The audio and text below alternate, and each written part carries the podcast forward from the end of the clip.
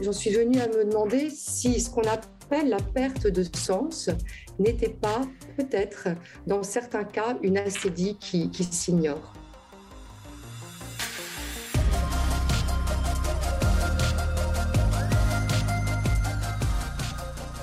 Bonjour et bienvenue à Parésia, votre balado qui prend le temps de penser. L'anxiété, le stress, le burn-out ou la dépression sont clairement les maladies du siècle, du moins en Occident. Il faut dire que le monde actuel n'a rien pour rassurer une population déjà fragilisée. Catastrophes climatiques, pandémie, possible crise économique et sociale due aux violences des mesures sanitaires, tout semble concorder pour sortir notre époque du cycle d'optimisme dans lequel nous étions plongés depuis la fin de la Seconde Guerre mondiale. Ce contexte extérieur est-il l'unique cause de ces phénomènes dont l'un des symptômes les plus impressionnants réside dans le fait que de plus en plus de personnes se sentent obligées de consommer des antidépresseurs et autres palliatifs pharmacologiques? Qu'est-ce donc que ce mal à l'âme qui ronge nos sociétés de l'intérieur? Pour en discuter et discuter de tous ces sujets, j'ai la joie d'être en compagnie d'Alexandra Pupinck-Bortoli. Bonjour. Bonjour Francis. Alexandra Pupinck-Bortoli, vous êtes diplômée en philosophie, certifiée en coaching au HEC, coach professionnel en entreprise et pour les personnes, et vous êtes également auteur euh, de ce livre sur lequel j'aimerais discuter aujourd'hui avec vous, intitulé Le mal à l'âme l'acédie de la mélancolie à la joie, publié aux éditions du Cerf. Alors, euh, Alexandra Pupink-Bortoli, euh, j'aimerais peut-être commencer cet entretien par cette question un peu personnelle. Comment vous êtes-vous euh, intéressé au lien, d'une certaine façon, entre la psychologie et la spiritualité et à, cette, à ce monde et à cet univers du coaching en général? Je me suis intéressée au coaching car j'ai étudié la, philosophie à l'Institut catholique de Paris et j'ai souhaité, au bout de, plusieurs années d'études, donner une dimension pratique à la, philosophie. Et le coaching, c'était en 2007. On, m'en a parlé et je me suis dit, tiens, c'est peut-être l'occasion justement de, de, de réfléchir à une manière pratique d'appliquer les choses que j'ai pu apprendre euh, et découvrir durant mes études de philosophie. Alors, le, lien, pourquoi le lien entre psychologie et spiritualité? Eh bien, c'est très certainement pour mon goût avant tout, euh, pour croiser les disciplines.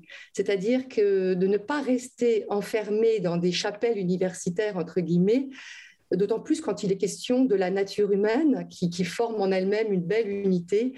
Et la nature humaine n'est pas fragmentée, euh, alors que ce soit d'un point de vue philosophique, d'un point de vue théologique ou d'un point de vue psychologique, eh bien, ces trois dimensions nous offrent trois regards finalement sur la nature humaine. Et dans mon métier de coach, il me plaît justement de, de regarder en quelque sorte mes clients avec ce triple regard, ce triple éclairage dimension spirituelle, psychologique et philosophique. Euh, cette psychologie, cette approche euh, de la psyché humaine s'est développée pendant de nombreuses années à l'intérieur de d'autres cadres que sont, que furent celui de la philosophie et de la théologie. Pouvez-vous nous dire quelques mots peut-être sur le développement de la, de la psychologie dans l'histoire peut-être de la spiritualité catholique euh, qui s'est déroulée avant l'apparition au sein des psychologies expérimentales en modernité? La question de la psychologie, est né il y, a, il y, a, très très très longtemps, bien bien bien avant euh, que ce terme soit, soit devenu euh, ce qu'il est aujourd'hui. Euh, on peut parler de tout ce qu'il y a la période des présocratiques, on peut parler d'Aristote, beaucoup, qui a été repris après d'ailleurs par saint Thomas d'Aquin. Mais je voudrais donner quatre, Il y a Hippocrate aussi, hein, qui a beaucoup parlé de la bile, tout, ce qui, tout ce qui nous traverse, toutes les maladies. Euh, il y a aussi tout ce qui concernait la folie, et puis même l'Odyssée, euh, L'Iliade sont aussi euh, une source de, de, de tout ce qui concerne la psychologie. C'est très intéressant. Mais alors, je vais vous donner quatre pistes. Quatre pistes qui me semblent intéressantes. D'abord, les évangiles. Les évangiles sont finalement en eux-mêmes une mine d'or pour la connaissance de la nature humaine. Hein. ils sont finalement le témoignage de la vie du Christ et de ses contemporains. Et le Christ vient pointer du doigt avec beaucoup d'amour et, beaucoup de patience aussi les travers et les qualités de, l'homme. Finalement, les évangiles vont nous appeler à notre propre humanité et à nous remettre en question. Donc une lecture psychologique, entre guillemets, hein, des évangiles peut être très intéressante, mais bien sûr incomplète. Première piste, pourquoi pas? Les évangiles. Deuxième piste. C'est un, appel également, les évangiles sont également un appel à l'humilité, c'est-à-dire à la vérité sur soi-même. Et donc, le primat de l'objectivité est déjà implicite dans la révélation chrétienne. Oui, la remise, déjà une remise en question de soi et un regard sur soi en vérité, tout à fait. Le, une deuxième piste, je, dirais les premiers ermites chrétiens hein, au IIIe et 7e siècle qui ont choisi une vie de prière et d'ascèse dans les déserts d'Orient. Donc ces, personnes, en, s'enfonçant dans, dans, les déserts et dans cette solitude et en vivant dans des conditions extrêmement difficiles, se sont mis à l'épreuve d'eux-mêmes.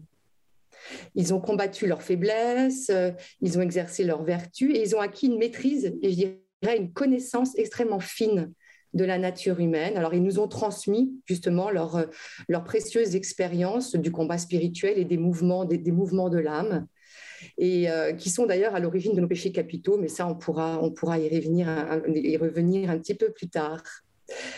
Euh, troisième piste, Saint-Augustin. Saint-Augustin, ses confessions, hein, nous amènent à un examen intérieur. Alors, dans Saint-Augustin, ce qui est intéressant aussi, c'est qu'il nous parle de la mémoire. Il travaille sur la question de la mémoire. Les palais de la mémoire, comme il le dit. Exactement, dans les confessions. Retrouver les souvenirs les plus enfouis. Eh bien, ça, est-ce que ça ne nous rappellerait pas finalement la démarche psychanalytique? Il est en quelque sorte un précurseur de ce qui s'apparente à l'inconscient aussi. Donc, Saint Augustin a, ouvert des voies euh, qu'on a malheureusement euh, tendance à oublier. Et puis une quatrième piste qui me semble aussi intéressante, parmi beaucoup d'autres, hein, Saint Thomas d'Aquin. Saint Thomas d'Aquin a repris hein, beaucoup Aristote. Alors Saint Thomas d'Aquin dans la Somme théologique, la Somme théologique c'est un énorme travail extraordinaire qu'il a, qu'il a produit. Euh, dans cette Somme théologique, il va reprendre toutes les connaissances des philosophes et des penseurs chrétiens ou non qui ont précédé. Et il va nous faire part de toutes les connaissances concernant Dieu, la création, le Christ, le sacrement, mais aussi, et c'est là où ça répond à, votre question, Saint Thomas d'Aquin va décrire aussi très précisément les actes humains, les émotions, euh, comme la tristesse, la colère, la haine, tous nos péchés, hein, dont la sédie, qui est un péché dont, dont, on parlera certainement tout à l'heure, mais aussi les vertus et l'amour, donc tout ce qui concerne la nature humaine dans sa vie physique, psychique, intellectuelle, spirituelle et pratique. Donc saint Thomas d'Aquin, c'est là aussi une mine d'or pour, euh, pour, euh, pour comprendre la, la, structure psychique de l'être humain. Une mine d'or, mais également une chaîne d'or, si on reprend également un autre ouvrage de Saint-Thomas d'Aquin, un collage d'ensemble de, récits euh, de, de pères de l'Église fait euh, et colligé par Saint-Thomas d'Aquin lui-même, la Catena Aurea connu, euh, bien connu de ceux qui, qui pratiquent la, spiritualité et la méditation euh, journalière en compagnie de saint Thomas d'Aquin. Euh, dans votre livre, Alexandra Pupink et Bortoli, intitulé Le mal à l'âme, l'acédie de la mélancolie à la joie, vous procédez à une étude et une étude jointe à des solutions possibles, nous les verrons plus tard, de cette acédie, terme peut-être oublié par notre langage moderne, plutôt euh, influencé par la terminologie des sciences expérimentales, en l'occurrence la psychologie, la psychiatrie. Euh, mais pouvez-vous nous dire d'abord euh, qu'est-ce que l'acédie, nous peut-être nous décrire son étymologie et qu'est-ce qu'elle a désigné généralement dans, dans ses écrits spirituels chrétiens, notamment chez saint Thomas d'Aquin? Alexandra Puping-Bortoli. Alors l'acédie vient du mot grec akédia, qui signifie la négligence, l'indifférence. Au départ, Akedia euh, signifiait l'indifférence et le manque de soins portés aux défunts. par extension, c'est devenu l'acédie est devenu l'indifférence, la négligence, le manque de soins portés à sa vie spirituelle. Autrement dit, l'acédie est la perte du désir de Dieu et de l'intimité que j'entretiens avec Dieu. En quelque sorte, c'est je néglige mon lien avec ma vie spirituelle. Je me détourne en quelque sorte de ma vie spirituelle. Alors, je parlais tout à l'heure des ermites du désert. Eh bien, je vais en citer un, Évagre le Pontique, hein, qui est le premier à avoir identifié ce mal étrange qui saisissait certains d'entre eux. Alors, les, les ermites souffraient d'une tristesse languissante ou d'une perte de la saveur de Dieu. C'est Jean-Charles Naud, dans, dans sa magnifique thèse sur l'acédie en théologie, il a, que l'on retrouve cette expression, la saveur de Dieu, je trouve qui est extrêmement bien, bien choisie. C'est-à-dire que lorsque l'ermite était touché par l'acédie, eh bien, il se plaignait euh, d'une perte du goût de la vie, d'une perte de la saveur de Dieu et une perte même du sens de sa propre vocation. Perte du désir, perte de l'engagement, qui peut aller même jusqu'au dégoût de Dieu et de toute vie spirituelle. Ce qui est terrible pour euh, un ermite ou un moine qui a consacré toute sa vie. Euh, toute sa vie à Dieu. Comment un ermite qui consacre tout seul dans sa cabane, disons comme ça, euh, qui consacre sa vie à la prière, peut-il en venir à perdre ce goût euh, de la prière, euh, c'est quelque chose d'un peu contre-intuitif. Euh, quelle, en est la cause? Peut-être on pourrait penser, Aristote s'interroge sur la, vocation de l'ermite. Il se dit, les ermites ont quelque chose, ils sont, dans l'extrême. Ils ont quelque chose soit de l'animalité pure ou de la divinité pure. Qu'est-ce qui fait que, mais on peut penser que les ermites chrétiens sont du côté euh, de cette union à Dieu, de la divinité plutôt que de l'animalité? Qu'est-ce qui fait en sorte qu'une personne qui est en contact euh, aussi grand avec Dieu euh, peut-il perdre, perdre ce goût de cette relation? Est-ce que ça pourrait être justement la, perte de sociabilité, le fait de ne plus être avec les autres que, qui crée cela chez l'ermite, selon vous? C'est difficile de, de penser au Père du désert a posteriori, mais votre opinion?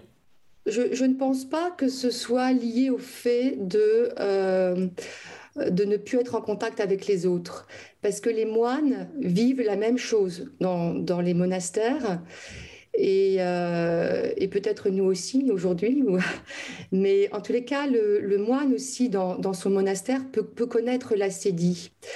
C'est-à-dire que c'est le, bon, l'acédie fait partie des péchés capitaux. Des, enfin maintenant, enfin, disons qu'au départ, euh, le Pontique a repéré, je dirais, euh, huit mauvaises pensées qui, comme huit démons, peuvent prendre possession de l'âme et brouiller notre vie spirituelle. Il y a la gourmandise, la luxure, l'avarice, la tristesse, la colère, la sédie, la vaine gloire et l'orgueil, ça nous rappelle les péchés capitaux. Mais effectivement, on peut se dire, tiens, comment se fait-il, comme vous le dites très bien, qu'un ermite qui consacre sa vie à Dieu puisse connaître la sédie Je pense que la sédie fait partie des, des travers humains comme tous les autres péchés. Un ermite n'est pas, n'est pas, n'est pas autre chose qu'un homme aussi. Et, euh, et, il peut, à certains moments, vivre un, une forme de, de, lassitude, une forme de, de, d'ennui face à Dieu il peut, comme, nous tous, ou comme, comme les moines aussi dans les, monastères, euh, il peut arriver à un moment donné que la vie devienne, se mettre, comme on dit aujourd'hui, dans un mode automatique, c'est-à-dire faire les choses sans âme, rentrer dans une espèce de routine finalement, et, euh, et, de pratiquer ou d'être moins présent à Dieu. Et je pense que les conditions difficiles dans lesquelles, euh, étaient, les, dans lesquelles étaient les, les ermites euh, peuvent, euh, peuvent à certains moments aussi donner envie de, de, tout envoyer balader. Enfin, vous voyez, il y, a, cette idée parce que ça, ça l'acédie attaquait le moine à l'heure la plus chaude du jour, lorsque la faim se faisait sentir. Donc c'est vraiment que le, là, à ce moment-là, le, l'ermite était, plus fragilisé en réalité, euh, plus fragilisé et plus susceptible de, de tomber dans une forme d'acédie. Et cette, euh, acédie qui fut euh, pour, euh, le début de l'ère chrétienne déployée chez ces penseurs et ces ermites fut bon, assimilée dans tout le corps ecclésial et par les grands théologiens du Moyen Âge. Qu'est-ce que justement c'est Saint Augustin ou c'est Saint Thomas d'Aquin? Vont-ils, ou peut-être même on pourrait aller plus loin, j'imagine la dévotion moderne a son mot à dire dans tout ça, puisqu'elle s'intéresse à, la, à, l'individu, à, la spiritualité au niveau individuel. Comment cette assédie va-t-elle se, disons, être mieux comprise dans, dans l'histoire euh, de la spiritualité? Alors, elle est, elle est décrite. Elle est décrite déjà par Évagre le Pontique comme étant un péché, c'est-à-dire un démon, pour reprendre ces mots, hein, qui a plongé le moine ou l'ermite ou, ou l'assédiaque dans une agitation et une instabilité qui va le pousser à fuir sa cellule ou ses engagements. Donc ça, c'est important de, bien voir quelles sont les manifestations de l'assédie pour pouvoir la reconnaître. Donc il y a l'agitation, l'instabilité. Ensuite, euh, Jean Cassien va décrire également euh, l'acédie comme étant un péché qui pousse à l'oisiveté, la paresse, la somnolence, l'humeur acariâtre, l'inquiétude, le vagabondage, le papillonnage, l'instabilité de l'esprit et du corps, le bavardage, la curiosité excessive. Ou encore, un petit peu plus tard, enfin même beaucoup plus tard, saint Thomas d'Aquin parle, lui, d'une tristesse accablante et qui dégoûte de l'action, c'est-à-dire que le moine ne participe plus à l'œuvre de Dieu. Il n'a plus envie, il n'a plus le goût de participer à l'œuvre de Dieu, alors il n'est plus co-créateur. Et il se le, moine se détourne de son amitié avec Dieu et de ce fait, il va perdre la joie de l'amitié avec Dieu. C'est-à-dire que l'assédie paralyse notre élan vers Dieu, mais aussi vers les autres. Et l'acédie, en quelque sorte, assèche le cœur du malheureux hein, qui va se renfermer sur lui. Et donc, en ce sens, l'acédie est un péché contre la charité. C'est que le moine, finalement, dans, dans cet état, eh bien, euh, saint Thomas d'Aquin décrit ça très bien en disant que finalement, dans cet état, le moine va développer de l'agressivité, du ressentiment, de la rancœur envers les autres, de l'amertume pour la vie, de l'aigreur, un petit peu comme le vin qui s'aigrit et qui devient vinaigre. Il va développer aussi de la malice, c'est-à-dire il va la malice c'est quelque chose de terrible, c'est détester et combattre volontairement tout ce qui touche à Dieu et à la vie spirituelle. Euh, le moine torturé va aussi développer euh, euh, finalement, finalement il, va, il, va, il va sombrer dans une forme d'ennui et de désespoir et il va chercher des compensations. Et alors, il va aller vers des plaisirs euh, charnels à défaut de joie spirituelle. Et il peut devenir, dans ces cas-là, la proie de tous les vices. Avant de, bon, d'entrer peut-être sur les formes séculières euh, qu'on imagine déjà, euh, j'aimerais peut-être, parce que vous avez, euh, bon, les, grands théologiens se sont peut-être vraiment orientés sur la vie du moine, étant eux-mêmes de près ou de loin des, des, religieux. comment est-ce que dans la vie chrétienne aujourd'hui, disons, du laïc immergé dans le monde, mais cherchant à garder cette union à Dieu euh, dans sa vocation euh, propre. Euh, comment est-ce qu'elle peut se déployer? Est-ce que c'est vraiment selon les mêmes caractéristiques ou il y a des spécificités de l'acédie chez les laïcs? Je dirais que l'acédie est un péché, donc elle est intemporelle et elle va concerner effectivement tout le, tout le monde et pas uniquement les, les, religieux. Alors la sédie traverse le temps et elle prend au travers du temps les, les couleurs de son, de son époque. Hein. Euh, on a pu observer qu'elle avait disparu de la liste des péchés capitaux. Elle, euh, elle, a été remplacée. Et ça ne veut, veut, pas dire pour autant que, euh, que, qu'elle n'existe plus. Hein, c'est pas comme si c'était une, comme une vieille maladie qu'on aurait éradiquée. Non, non, non, non. Oublier le mot n'est pas supprimer le mal, mais, peut-être le faire exister à notre insu, d'une certaine manière. Donc ce, ce mal de l'âme, euh, en quittant le domaine religieux, a été remplacé euh, bien après. On en parle de manière chez les romantiques, par exemple, au travers de la mélancolie, le spleen ou la dépression. Et dans les péchés capitaux, on dit qu'elle est remplacée par la paresse. Mais ça, est-ce que c'est véritablement la même chose, paresse et acédie à, à, voir? J'en parle d'ailleurs dans, le livre. Et dans, ce livre aussi, j'explique les similitudes et les différences qu'il peut y avoir entre l'acédie et la mélancolie, l'ennui ou la dépression. Ce qui est, ce qui est intéressant, c'est d'observer que les symptômes de l'acédie, la lassitude, une forme de déprime, ce qu'on appelle aussi une torpeur accablante, les anciens appelaient ça comme ça, eh bien, sont très proches des symptômes de la dépression, de la mélancolie, ou même, voire même du burn-out, hein, dont on parle beaucoup aujourd'hui. On est sur une ligne de crête entre maladie et péché, et c'est pas toujours évident de savoir si l'on souffre d'une maladie psychologique ou d'une maladie de l'âme. Mais en arrière-fond, il ne faut pas oublier que l'acédie est un péché. Donc ça veut dire que les racines de ce mal sont, avant tout spirituelles. Et aujourd'hui, effectivement, il y a des, des symptômes, il y a des symptômes euh, tout à fait euh, actuels oui, allons, allons-y. Si vous pouviez faire une distinction entre, euh, ben, disons, la cédie vécue par euh, le, chrétien d'aujourd'hui, immergé, dans, immergé dans, le monde. Et euh, par la suite, on pourra arriver justement à cette, aux, personnes qui nous côtoient, et qui sont de, très bonnes personnes par ailleurs, mais qui n'ont pas accès à cette union à Dieu et à cette relation vraiment qui transforme tout et qui, eux aussi, d'une certaine façon, peuvent vivre à leur manière cette, cette acédie. Peut-être plus accentuée encore.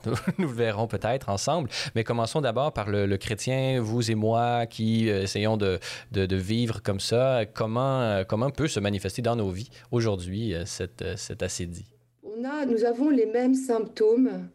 Nous partageons les mêmes symptômes que les ermites des déserts d'Orient ou le moine dans leurs cellules.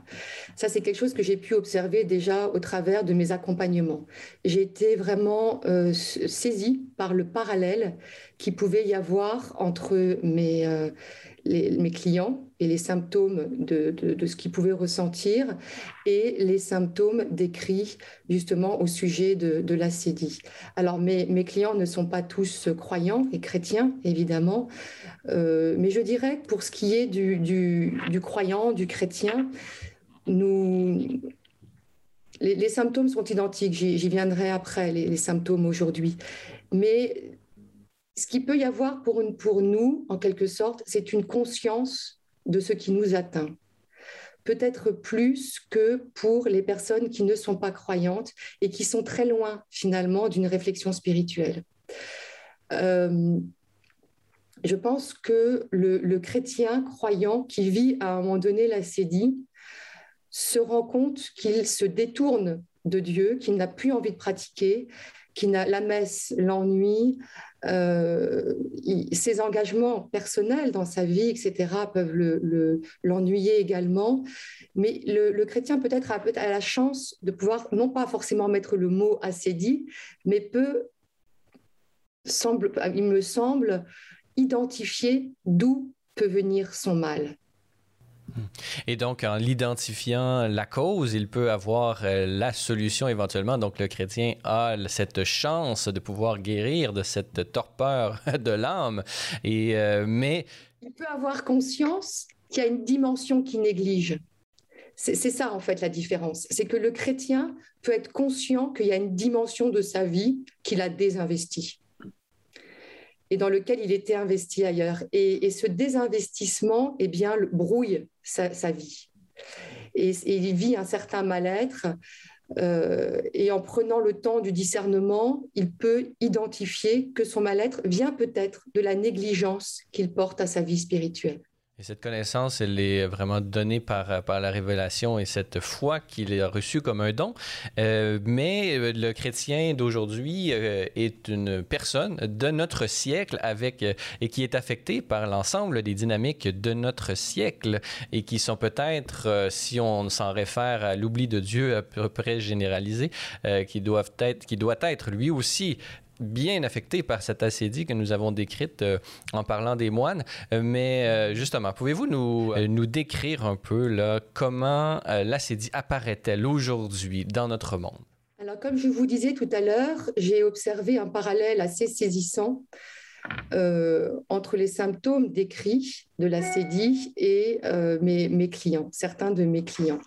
C'est-à-dire que la CDI nous jette dans un incompréhensible activisme ou une insondable lassitude, hein. deux sentiments que nous connaissons bien aujourd'hui, que nous soyons croyants ou non, hein, et dont souffre, il me semble, euh, la, société et moi-même parfois.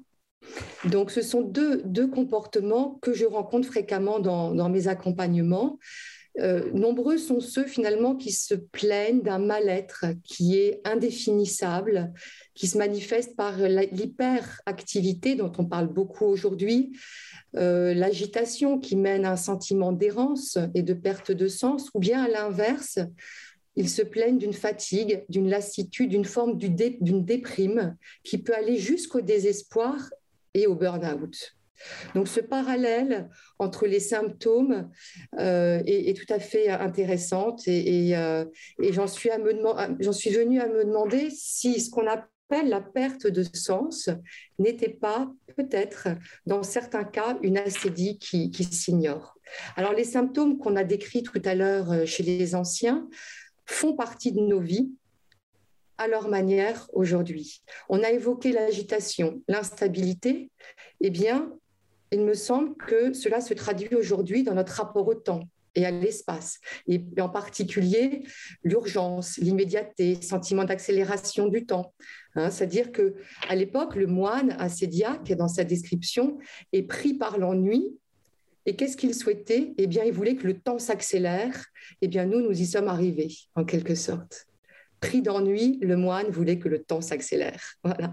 Eh bien, nous, avec l'urgence, l'immédiateté, l'accélération du temps, on a instauré ce mode, ce mode de vie, qui est en quelque sorte le mode de vie, le tempo de la sédiaque, en quelque sorte.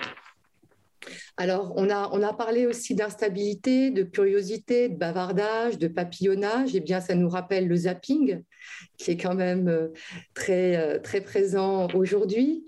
Euh, Saint Thomas évoquait aussi l'amertume, la rancœur, la malice, hein, qui nous faisait détester tout ce qui concerne la religion. Eh bien, cette, cette malice nous interroge sur notre rapport à la religion dans notre société et comment nous en parlons de la religion. Qu'est-ce que nous entendons au sujet de la religion? Est-ce qu'il n'y a pas de la malice qui, est, présent dans le discours ambiant sur la religion? Il était question de désespoir aussi dans les symptômes. Aujourd'hui, on parle beaucoup de solitude, on parle de la perte de sens, on parle de l'individualisme, de la perte même d'une forme de dignité humaine.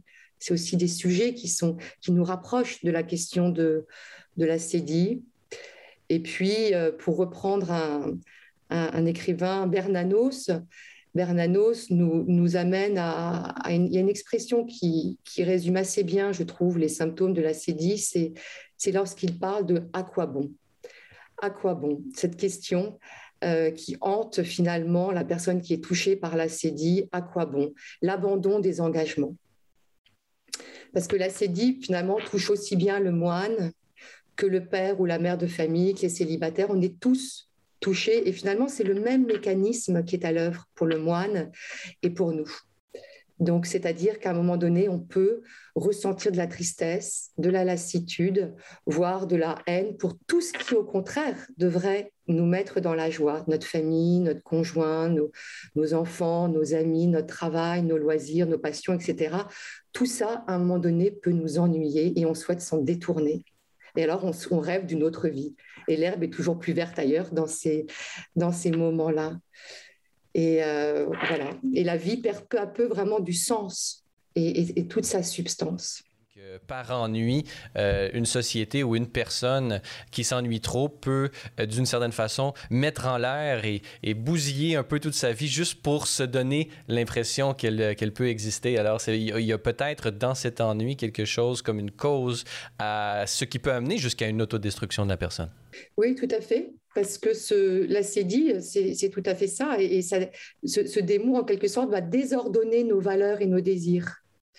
Et euh, il va complètement euh, nous faire perdre l'échelle de la valeur des choses, il va renverser nos, oui, renverser cette échelle. Il va aussi nous murmurer, ça, ça me semble intéressant, des pensées nihilistes alors que la vie est absurde, euh, à quoi bon ce mariage, à quoi bon... Euh, enfin, on est vraiment dans, un, dans un désinvestissement de sa propre vie, le fantasme d'une autre vie.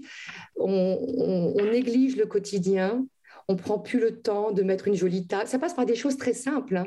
Au départ, on, ne prend plus le temps de mettre une jolie table, on prend plus le temps de, discuter avec ses enfants.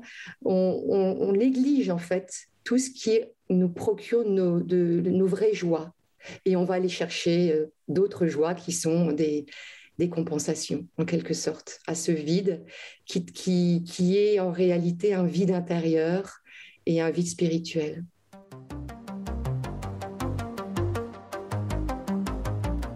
Chers auditeurs de Parésia, notez que pour en apprendre davantage sur Celles et Lumières Médias, avoir accès à l'ensemble de nos émissions ou documentaires télé, consulter notre grille horaire ou lire nos différents blogs, rendez-vous sur notre site internet au www.slmedia.org/fr. Vous pouvez également nous suivre via Facebook, Twitter et Instagram. Grand merci à tous ceux qui veulent bien nous laisser un commentaire sur votre plateforme balado préférée ou en s'engageant par leur mention j'aime ou leur partage. Enfin, notez que l'apostolat C'est les Lumières Média ne serait possible sans votre contribution financière. Pour faire un don, visitez notre site web au www.slmedia.org/fr où vous y trouverez toutes les informations sur nos différents programmes de soutien financier. Nous émettons des reçus pour fin d'impôt. Merci à l'avance pour votre générosité.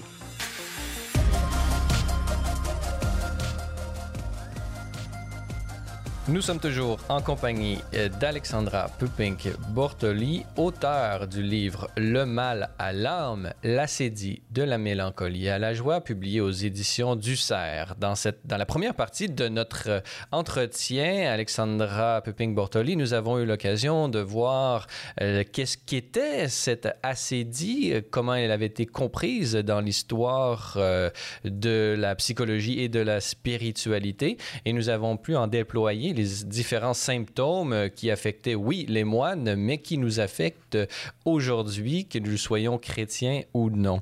Euh, avant d'entrer dans les différentes solutions que vous proposez et que nous propose euh, cette magnifique et riche histoire, j'aimerais que vous nous déployiez aujourd'hui, selon vous, devant tous ces symptômes acédiaques, quelles sont les solutions que le monde nous propose pour y remédier? Vous n'avez notamment déjà mentionné la compensation de toutes choses.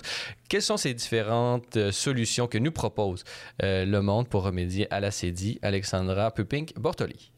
Pour euh, remédier à ce vide spirituel et à l'absence de vie intérieure, la société, d'une certaine manière, donc nous, hein, la société n'est pas extérieure à, à nous-mêmes, eh bien, qu'est-ce que nous faisons? Nous cherchons des compensations et euh, qui sont sous différentes formes. Et chacun, finalement, nous choisissons, en fonction de ce que nous sommes, nos propres modes de compensation. Il y a l'hyperactivité pour certains, il y a l'hyperconsommation, l'hyperémotionnel aussi, c'est-à-dire cette quête d'émotions fortes pour remplir un vide. Euh, à défaut de joie. Hein. on va chercher des émotions fortes à défaut de, cette joie spirituelle qui, peut nous suffire en quelque sorte. Il y a l'excès dans le travail également, dans le sport. Il y a aussi toutes nos addictions, la boulimie, la, même de regarder des séries, toutes ces choses-là qui nous tiennent finalement. Euh, tout ça, ce sont des, des compensations et c'est le signe que l'acédie est présente à sa manière dans, notre vie. Et ce qui est frappant, c'est que ce que nous recherchons aujourd'hui, la vitesse, le divertissement, les plaisirs, la consommation, l'hypercommunication, les émotions, la curiosité, l'activisme, tout ce que je viens de dire, sont précisément les symptômes de l'acédie. Hein, et ils sont une déclinaison contemporaine de l'acédie. Donc, on pourrait dire que notre société est prise en flagrant délit euh, et, et, cette société tend à faire de nous des acédiaques. On peut penser que justement le fait de tomber dans l'activisme fait qu'on tombe encore plus dans l'activisme et donc on tombe et finalement dans les émotions et donc plus on est dans la compensation, plus on va rechercher de la compensation. Donc on est dans un cercle vicieux à ce moment-là. Alors, c'est oui, tout à fait. Ça, on va aggraver le problème en quelque sorte. Hein. Ces, palliatifs, en quelque sorte, peuvent aggraver le, problème parce qu'ils nous laissent insatisfaits. Et ils entretiennent une frustration en nous et, et nous condamnent à toujours plus parce qu'on confond désir et besoin également. Hein. Mais ces compensations font de nous des êtres en errance qui, vont, j'allais dire, de, ci, de là, de plaisir en plaisir, et qui nous enferment dans, ce que vous dites, c'est-à-dire dans un espèce de cercle vicieux de l'insatisfaction. Et, euh, ce qui en découle, c'est l'errance. Je trouve que l'errance est le mode de vie qui résume assez bien euh, l'homme contemporain touché par la sédie c'est-à-dire qu'il est à la fois dépourvu d'un port d'attache et de finalité. Un petit peu comme un électron, un électron qui aurait perdu son noyau auquel il se rattache. Euh, et, on peut comparer à ça en se disant c'est un petit peu comme si nous avions perdu notre centre, notre noyau, c'est-à-dire notre vie intérieure, le lieu de notre dimension spirituelle. Et on peut penser, là aujourd'hui, je fais une petite digression si vous le permettez, euh, notre euh, société est, en, est vraiment euh, mise, elle essaie de prendre un virage pour faire face aux différentes crises au niveau écologique qui se présentent devant nous. Et on sent un certain phénomène paradoxal ou contre-intuitif, puisque d'un côté, on essaie de mettre en œuvre un tournant social et technologique pour faire face à la crise climatique, mais on, semble vraiment évacuer euh, l'ensemble de, de ce phénomène qui pousse à la compensation et la surconsommation, et, etc. Y a-t-il un lien ou y a-t-il euh, d'une certaine façon cette assédie, les différentes véritables solutions pour y faire face? Sont-ils peut-être le noyau euh, qui pourrait nous vraiment nous sortir de cette crise écologique selon vous? Bah, je pense que cette crise écologique et, aussi tous les, tous les dérives technologiques euh, peuvent être observées sous l'angle de la CDI. C'est-à-dire que euh, à toutes ces crises, à toutes ces difficultés, à tous ces problèmes de société qu'on rencontre aujourd'hui, eh bien, euh, excusez-moi, on, cherche des solutions techniques, euh, on cherche des, solutions euh, scientifiques, et on aura tendance à être dans le même mouvement finalement que la CEDIAC, c'est-à-dire oublier la dimension spirituelle dans la réflexion de, face à ces problèmes. Parce que je pense que les problèmes écologiques mériteraient d'être abordés en prenant en compte une dimension spirituelle, c'est-à-dire en portant un regard spirituel sur cette question de la crise écologique. Et euh, parce que finalement, c'est toute la dimension de l'âme, en quelque sorte, la dimension spirituelle qui peut nous, qui peut nous éclairer. C'est elle qui nous rappelle à notre vulnérabilité. C'est la dimension spirituelle qui nous ramène à notre juste place, qui évite de nous prendre, euh, comment dire, pour, pour des dieux, en quelque sorte, de partir dans, des écueils trop, euh, trop techniques. Donc je pense que la, les problèmes écologiques et les, dérives euh, technologiques peuvent véritablement être euh, abordés d'un point de vue spirituel et elles le méritent vraiment. Autrement, on aborde les choses d'une manière assez diaque. D'où l'importance, par exemple, dans la COP qui s'en vient, qui va s'ouvrir à euh, en Écosse d'avoir une belle présence de l'Église et c'est ce que le cardinal Parolin, secrétaire d'État, va faire pour rappeler à tous les dirigeants de la planète que la dimension spirituelle est centrale dans l'avenir euh, écologique et de l'amélioration des conditions écologiques de notre planète. Alexandra euh, Pupink-Bortoli, j'aimerais retourner à votre livre, si vous le permettez, puisque dans la deuxième partie, vous énumérez et faites vraiment un examen de sept voies du réveil de l'âme qui sont, selon vous, vraiment la façon de sortir de cette assédie dans laquelle nous sommes tous plus ou moins plongés aujourd'hui, comme nous l'avons vu. Pouvez-vous nous, nous dire quelles sont ces différentes solutions qu'offre la spiritualité chrétienne et quelles sont ces sept voies du réveil de l'âme? Alors dans, ce livre, effectivement, je propose sept voies pour réveiller nos âmes parce que le, psaume dit Mon âme s'est endormie à cause de la sédie. Eh bien, l'enjeu ici est de sortir de cet état de somnolence de l'âme et de, proposer des, voies qui sont autant de pistes pour repérer la sédie et la tenir à distance. Alors, chacun peut y puiser ce qui lui convient, car nous sommes tous touchés, comme je le disais tout à l'heure, de manière différente par la sédie. Alors la première voie, là, évidemment, ce sont les, remèdes des moines hein, qui peuvent être très, euh, très inspirants euh, et qui peuvent trouver leur place dans, dans nos vies. Un petit exemple de, de remède des moines, eh bien, euh, ne pas craindre de pleurer, les pleurs sont la reconnaissance de notre faiblesse et elles ouvrent à la consolation.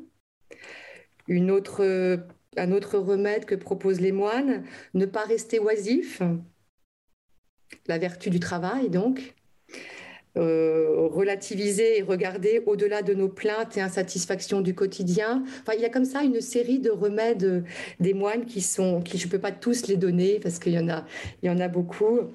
Euh, qu'est-ce que je pourrais choisir également? Ne pas hésiter à se faire accompagner spirituellement, on parle également du chant, de la musique, de la danse, réjouir l'âme en fait, le souci de réjouir l'âme et de continuer à prier. Et c'est justement là le remède le plus difficile parce que l'assédie nous fait perdre le goût de la prière. Donc l'un des remèdes des moines nous demande de continuer à prier, même un tout petit peu, même si c'est, la prière est faite sans saveur en quelque sorte. On parle, on a parlé de durant euh, plusieurs siècles des différentes étapes. Et comme le disait le théologien Garrigou Lagrange, les âges euh, de la vie euh, intérieure. Et donc, on parle souvent de cette de cette purification des sens. On, le sait, l'histoire de la spiritualité nous a montré que, par exemple, une personne vit une conversion, vraiment le feu, les, ses sens sont impliqués dans cette nouvelle relation et cet univers qui se déploie devant, devant elle. Et euh, plus la, maturité spirituelle euh, euh, avance, plus Dieu, d'une certaine façon, enlève ses consolations physiques pour purifier l'âme, pour voir et aimer Dieu lui-même, pour lui-même, et non pas pour les consolations qu'il nous donnait dans, cette étape de conversion. Et n'y a-t-il pas aussi une certaine maturité spirituelle à aller chercher dans cette prière qui, euh, euh, euh, dans cette prière qui ne nous fait plus rien, mais qui nous invite à, approfondir notre vie spirituelle? On pourrait aussi faire le lien avec la nuit, la nuit de l'âme chez Saint Jean de la Croix et chez Sainte Thérèse de Calcutta. que pensez-vous de cette Est-ce que est-ce qu'on peut justement saisir l'opportunité que nous mettrait devant notre chemin de pour gagner en maturité au niveau de la prière? Oui, c'est-à-dire que le, au départ, comme, comme vous le décrivez très très bien, il y a, il y a des, il y a, nous sommes gâtés en quelque sorte. Hein. on est gâtés. On est gâtés par, euh, par, euh, par Dieu qui nous, qui nous envoie des signes, qui nous comble, qui nous comble, etc. et qui nous, qui nous attire en quelque sorte en son sein. Et, et après, il s'agit de nous tenir debout également nous-mêmes et de participer à, à, à, à tout cela, d'être également acteurs donc, euh, et pas uniquement recevoir. et la prière, la prière vide, en quelque sorte, c'est une manière de rester fidèle, de rester fidèle à cet appel, de rester fidèle et surtout dans l'espérance, dans, dans la confiance. Euh, de rester dans, dans, cet amour finalement pour, pour Dieu, même si il ne nous comble pas a priori à ce moment-là, mais de rester fidèle. On retrouve la même chose hein, dans les relations humaines, je trouve. Euh, on peut à certains moments être déçu, en quelque sorte, le mot est, est, un petit peu dur, mais on peut être pour parler de, déception vis-à-vis de Dieu, mais une forme de, sécheresse dans la relation qui fait que euh, eh bien, on peut avoir le choix. Qu'est-ce qu'on fait? On se détourne ou bien on reste malgré tout et on espère qu'en étant fidèle au quotidien, dans les petites choses, dans la prière quotidienne, dans, le, dans, son rapport aux autres aussi, que ce soit dans, dans le cadre d'un monastère ou que ce soit dans le cadre d'une famille ou que ce soit dans le cadre amical, eh bien, en étant fidèle dans ces petites choses, la patience, en étant dans, dans la patience, dans la persévérance, on, peut, on peut garder le cap, en quelque sorte, de, vers, euh, vers, vers, cette lumière, en fait, et vers, vers Dieu. Est-ce qu'il euh, y a une distinction à faire entre cette sécheresse spirituelle due à l'acédie et cette nuit de la foi dont a pu euh, être euh, victime d'une certaine façon Mère, Mère Teresa elle-même? Est-ce qu'ils n'ont pas des causes différentes? Est-ce que Mère Teresa était dans cette acédie ou était-elle dans ce processus de maturité? Est-ce que c'est deux phénomènes différents? on peut les confondre mais je pense que ce sont deux choses différentes. C'est-à-dire que pour moi, euh, c'est un sujet qu'il faudrait développer davantage, mais d'une manière générale, je dirais que l'acédie, on se détourne volontairement de Dieu et de la vie spirituelle. Il y a un ras-le-bol, en fait, en quelque sorte. Ou bien on vit ça de manière automatique. On, est dans une, posture qui s'apparente davantage à ça. Alors que dans la nuit, je dirais, il y a un désir de Dieu qui est toujours présent, mais il n'est, pas comblé. Et, il, y a, toujours ce, désir, mais, on, ne se détourne pas de Dieu, en réalité, je pense. Il faudrait le, travailler davantage, mais c'est comme ça que je vois la distinction. On, vraiment, la sédie, c'est un péché. Hein c'est-à-dire que je me détourne de Dieu. Il y en a marre de cette vie spirituelle, il y en a marre de tout ça, j'ai envie d'autre chose. C'est la, la, démarche n'est pas la même. Dans un sens, on a envie de s'en détourner, et dans l'autre, eh bien, on, le souhaiterait, mais, mais ça n'a plus la même, ça n'a plus la même saveur avec, euh, on peut avoir des mêmes, symptômes, mais avoir dans deux logiques complètement différentes. Nuit de la foi et acédie à ne pas confondre. Continuons, s'il vous plaît. Euh, Alexandra Pupin-Bortoli, je suis désolé de cette digression encore une fois, c'est ma faute. Euh, quelles sont les, les, différentes solutions qui s'offrent à cette personne qui ou cette société même qui peut être et qui est aujourd'hui affectée par cette acédie? Alors après les remèdes des moines, eh bien, gardons encore un, terme religieux qui est la garde du cœur, un très joli mot qui, euh, qui tel, on va dire, telle une sentinelle euh, vigilante, on va garder le cœur hein, comme une sentinelle qui surveillerait, qui va scruter tout ce qui va traverser notre cœur pour euh, veiller sur notre paix, notre joie de vivre.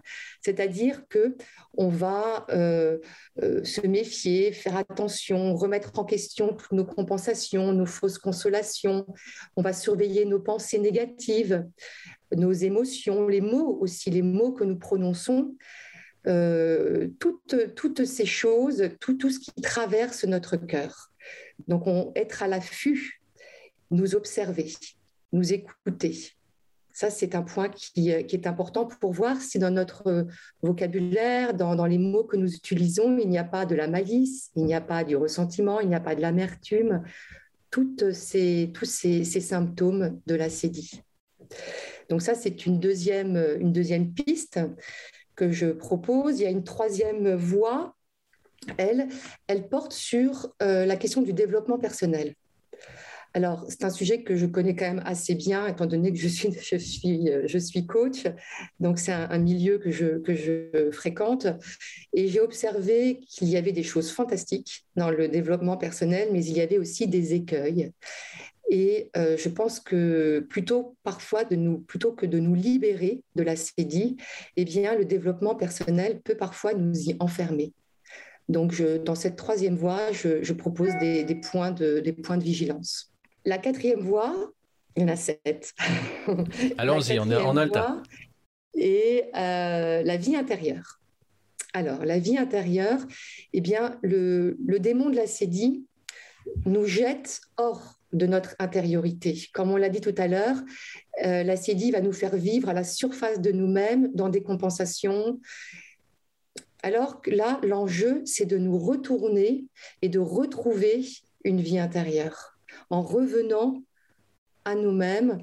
Et ça peut commencer tout simplement euh, par revenir à sa propre échelle, en respectant son propre rythme et son propre tempo intérieur, qui n'est pas forcément le même que le tempo que nous impose la société entrer dans, sa citadelle intérieure, hein, expression bien connue, hein, cette citadelle intérieure, trouver cet espace de, paix, euh, voilà ce, que, ce qui, est en jeu ici pour se sauver en quelque sorte de, de l'acédie, retrouver ce, chemin d'intériorité. Et on s'aperçoit qu'en descendant dans les profondeurs de notre intériorité, eh bien, paradoxalement, on va alors s'élever. Il est possible alors disons plutôt, de s'élever à une vie euh, spirituelle.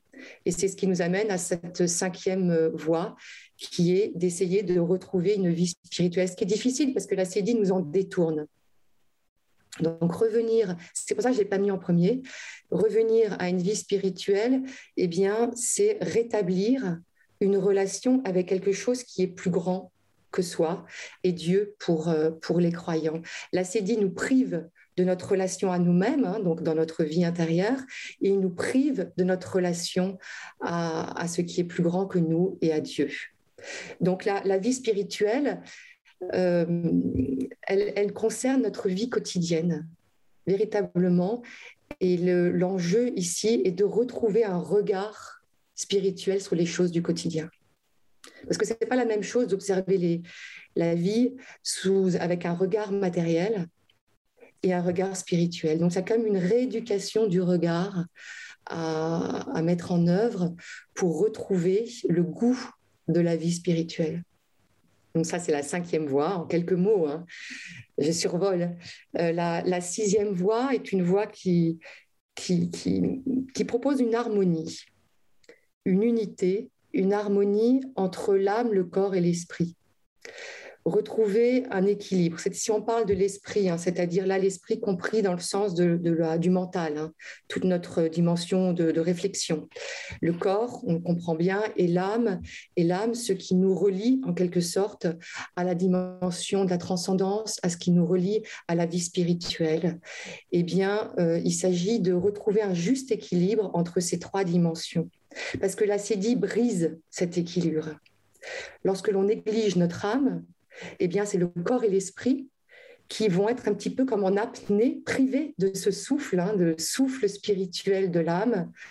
Donc, il s'agit de, retrouver un, équilibre de la même manière, un excès spirituel dans sa vie, je dirais, peut nous rendre trop éthérés. Donc, on, a à, mettre en place un juste équilibre en étant conscient de la place et du temps qu'on donne au corps, à l'esprit et à l'âme dans notre vie.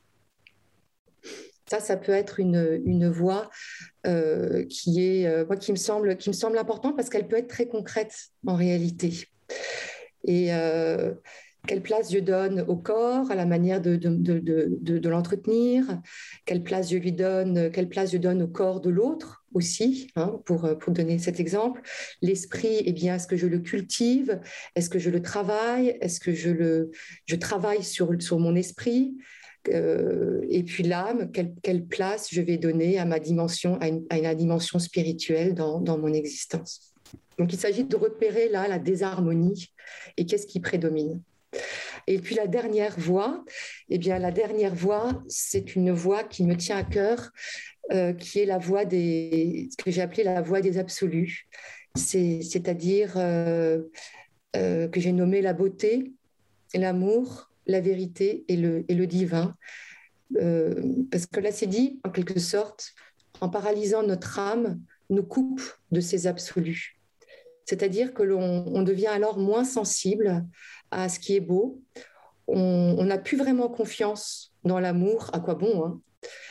On n'a plus foi en la, vérité et euh, ni en ce qui concerne le divin.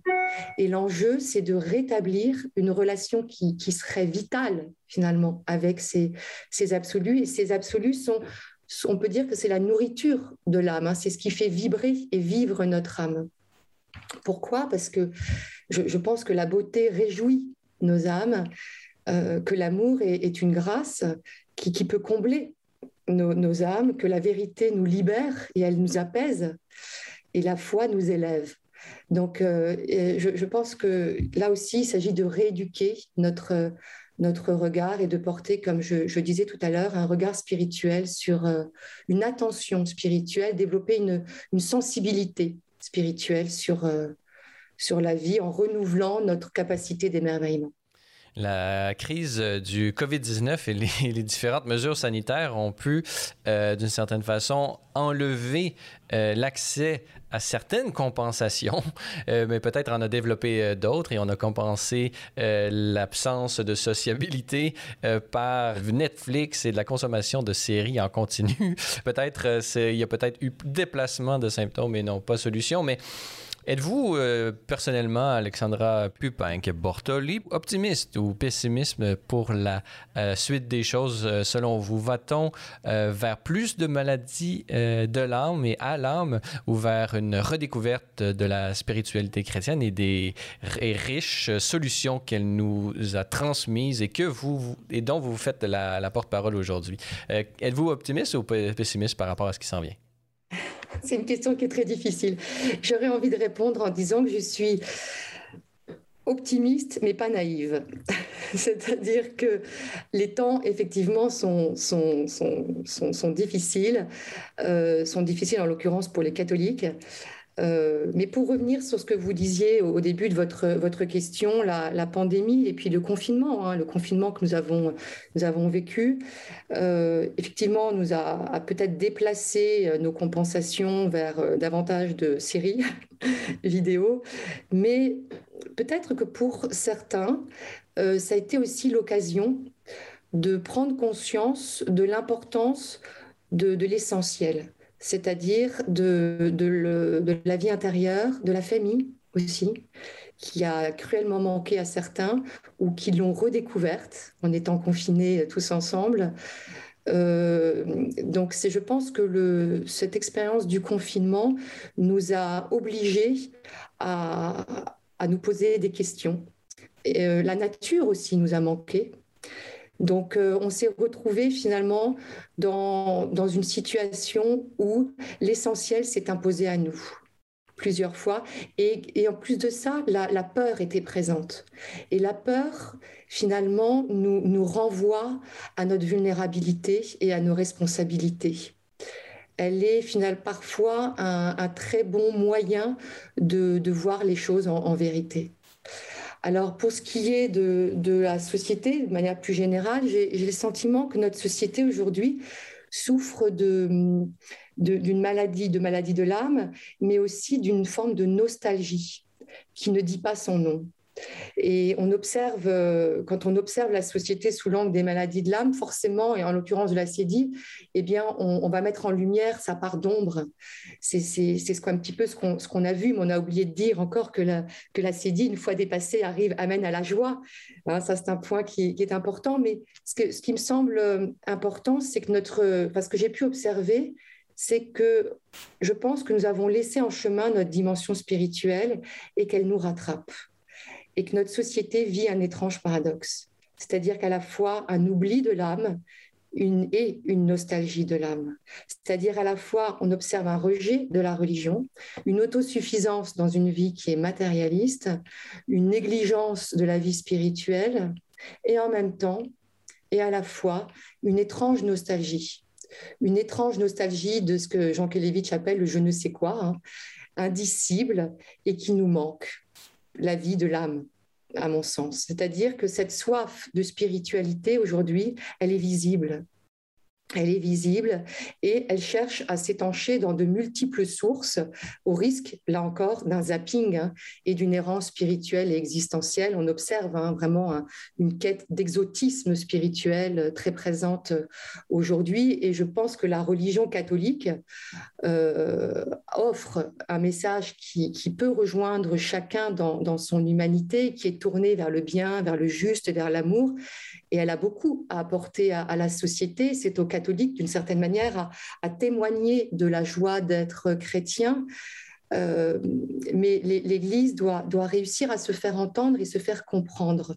Là, je, crois que malheureusement, et c'est peut-être ça la, difficulté aujourd'hui que, que, que nous rencontrons, nous les, croyants, les catholiques, les chrétiens, c'est que malheureusement, nous sommes très peu compris par les, les personnes non croyantes euh, finalement, la religion catholique est très méconnue et mal connue. Et elle est accablée par de nombreux a priori contre elle. Euh, donc le message passe difficilement. C'est ça, qui est, regrettable, je, trouve, aujourd'hui. C'est la méconnaissance du message, euh, du très beau message de la religion catholique.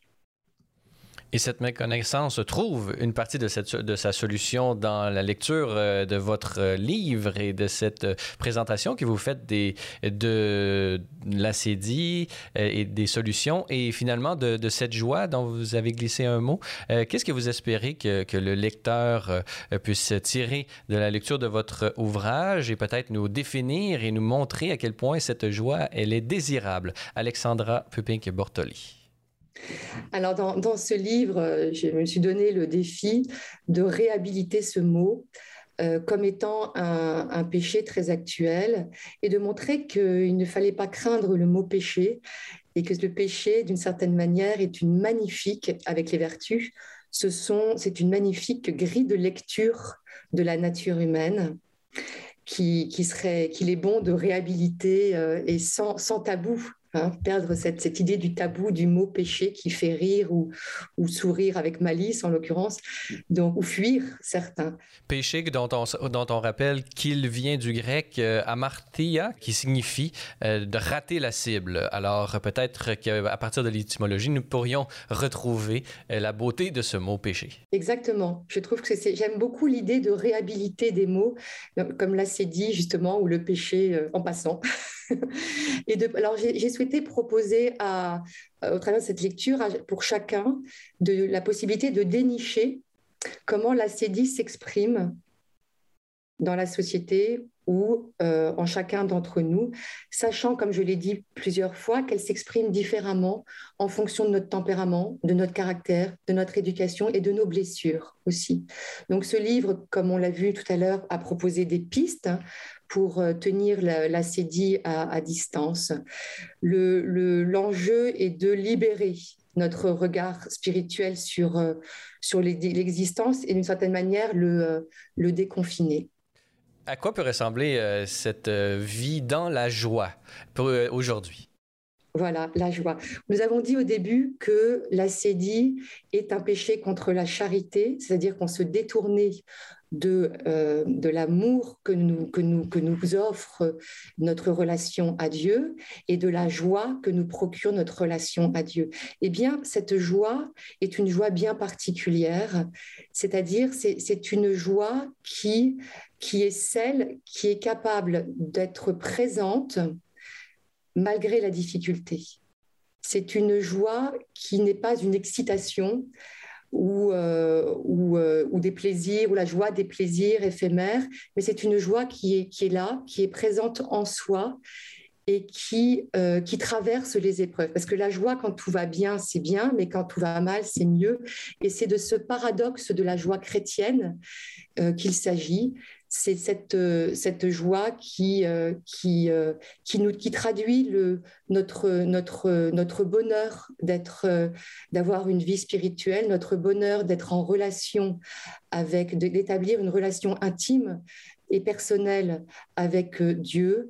Et le, ce que, ce que j'ai souhaité finalement en, dans tout ce livre, en, tout ce cheminement, hein, c'est un cheminement très, très, comment dire, c'est un cheminement très personnel finalement au travers de, ces lignes que chacun peut, peut, peut faire. Hein. C'est comme j'ai eu des retours pour ce livre où on me disait c'est un petit peu comme un livre de chevet, c'est-à-dire que je ne le prête pas, je le garde parce que j'annote et euh, parce que il, il, il, éveille en moi quelques, quelques travers ou, quelques, ou bien il m'aide à repérer chez les uns et les autres des, des choses qui peuvent m'éclairer sur, euh, sur, euh, sur notre rapport à la vie, à la vie spirituelle. Et j'ai reçu aujourd'hui un, un mail d'un lecteur qui m'a beaucoup touchée et qui, m'expliquait comme quoi ce, travail était un travail d'éclaircissement en fait euh, sur cette notion d'acédie, mais que c'était pour lui euh, une marche de reconstruction sur sa route en fait. C'est-à-dire que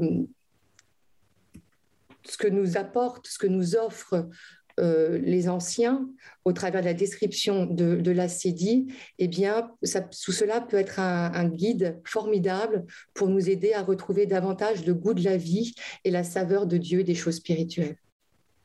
Vous-même, euh, outre euh, l'auteur de ce livre, Le bal à l'âme, l'acédie de la mélancolie à la joie, publié aux éditions du Cerf, vous êtes également coach qui euh, exercent en entreprise et à la fois personnel. Est-ce que vous offrez euh, le service d'accompagnement euh, et de coaching aux personnes par visioconférence, notamment peut-être au Québec, les personnes qui pourraient être intéressées? Offrez-vous ce service? Êtes-vous ouverte? Et si oui, comment entrer en contact avec vous? Oui, ben avec, avec joie. Maintenant qu'on a, grâce au confinement, on va dire, eh bien, on, nous sommes tous maintenant euh, pratiquement au point sur ces, sur ces techniques. Et effectivement, euh, on peut tout à fait, euh, je, serais ravie de, de, voilà, de, partager des, temps de, réflexion sur, sur, sur toutes ces, ces dimensions-là et sur, pour un accompagnement pour qui le souhaite, effectivement. Très bien. L'ensemble de ces références se retrouve sur notre page internet au www.slmedia.org/fr. Vous retrouverez l'ensemble des références pour euh, contacter euh, personnellement euh, notre invité d'aujourd'hui, Alexandra Pepin-Bortoli, mais également pour vous procurer et commander ce magnifique ouvrage dont nous avons pu parler aujourd'hui ensemble, intitulé Le mal à l'âme, l'acédie de la mélancolie à la joie, publié au aux éditions du CERF. Alexandra Pepin-Bortoli, merci beaucoup d'avoir été avec, nous et tenez-nous au courant si jamais vous avez d'autres ouvrages vraiment très, très intéressants d'approfondir toutes ces questions avec vous. Merci beaucoup, Francis. Voilà, c'est tout pour notre balado de cette semaine. N'hésitez pas à communiquer avec nous via Facebook ou Twitter si vous avez des questions ou commentaires concernant nos thèmes ou nos invités. C'est toujours un plaisir de vous lire et d'entendre vos réactions. La semaine prochaine à Parésia, on parle du monde symbolique avec l'artiste sculpteur et youtubeur Jonathan Pajot. Parésia, une production Celle et Lumière Média. Je suis Francis Denis et n'oubliez pas qu'à la parésia de la foi doit correspondre l'audace de la raison. Allez, bonne semaine.